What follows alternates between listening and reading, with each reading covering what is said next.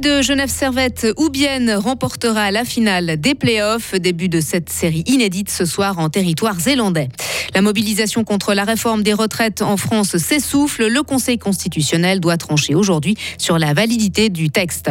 Et c'est aujourd'hui aussi que la sonde spatiale JUICE doit décoller vers Jupiter avec à son bord un instrument bernois. Et aujourd'hui, relative embellie pour le temps, température de 11 à 12 degrés, mais on attend quand même des pluies euh, pour le week-end. Voici le journal de Sarah Camporini. Bonjour Sarah. Bonjour Rio, bonjour à toutes et à tous.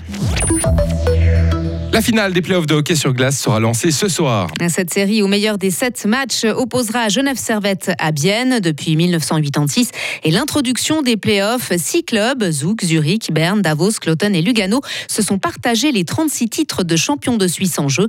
Cette année, que ce soit les Genevois ou les Biennois qui triomphent, leur victoire sera inédite. C'est la fin d'une époque, Marie Seriani. On a d'un côté Genève Servette qui patine toujours après son premier titre. Les Aigles ont déjà disputé trois finales en 2008 et 2010 et plus récemment en 2021. Beaucoup de choses ont changé depuis cette dernière participation. Plus talentueux qu'en 2021, les Grenats sont aujourd'hui entraînés par Yann Cadieux, un coach de 43 ans seulement qui a repris les commandes il y a moins de deux ans et qui a su fédérer ses joueurs comme jamais auparavant. Et de l'autre côté, on trouve Bienne qui compte trois titres. Le dernier remonte à 1983, soit avant l'introduction des playoffs. 40 ans plus tard, les Zélandais ont l'opportunité d'écrire une nouvelle page de leur histoire. Ils se battent pour leur entraîneur Antti Tormenon, lui qui avait dû se battre contre un cancer lors de la saison 2020-2021 et à qui on vient de diagnostiquer une nouvelle tumeur. Une finale qui s'annonce équilibrée, mais qui pour une fois n'intéressera pas que l'Est de la Suisse. Et le premier match entre Genève et Bienne aura lieu ce soir à 20h à la patinoire d'Evernay. Le Tour de Romandie cycliste fera étape à Châtel-Saint-Denis. Le chef-lieu en sera en effet le théâtre d'un contre-la-montre le 28 avril prochain, mais c'est du Bouvray en Valais que la 76e édition de la compétition partira le 25 avril pour se, se terminer à Genève le dimanche suivant. Nous reviendrons sur cette épreuve sportive très populaire dans nos journaux et notre éclairage de ce vendredi matin. Un village prêt à évacuer. Et celui de Briens, dans les Grisons, menacé par un éboulement.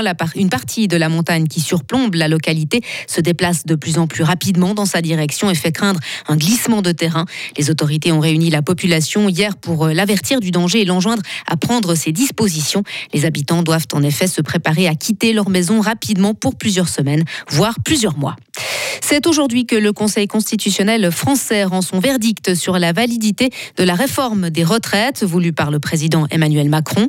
L'instance doit aussi se prononcer sur la tenue d'un référendum sur ce texte très impopulaire. En attendant, la mobilisation contre la réforme a diminué. Hier, à l'occasion de la 12e journée de protestation, environ 380 000 personnes ont manifesté selon les autorités. Elles étaient plus de 700 000 fin mars. La CGT a recensé 1,5 million de manifestants jeudi contre plus de 2 millions précédemment.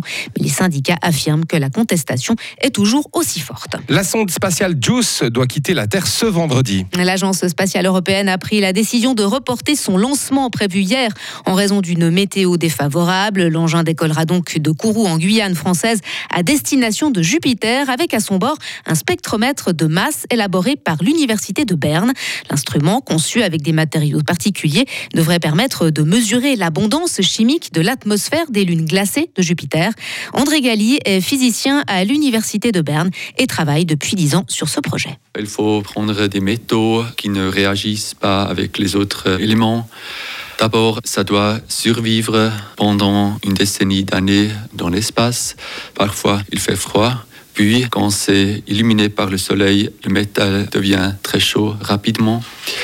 Et un autre défi particulier pour euh, l'environnement de Jupiter, c'est le rayonnement.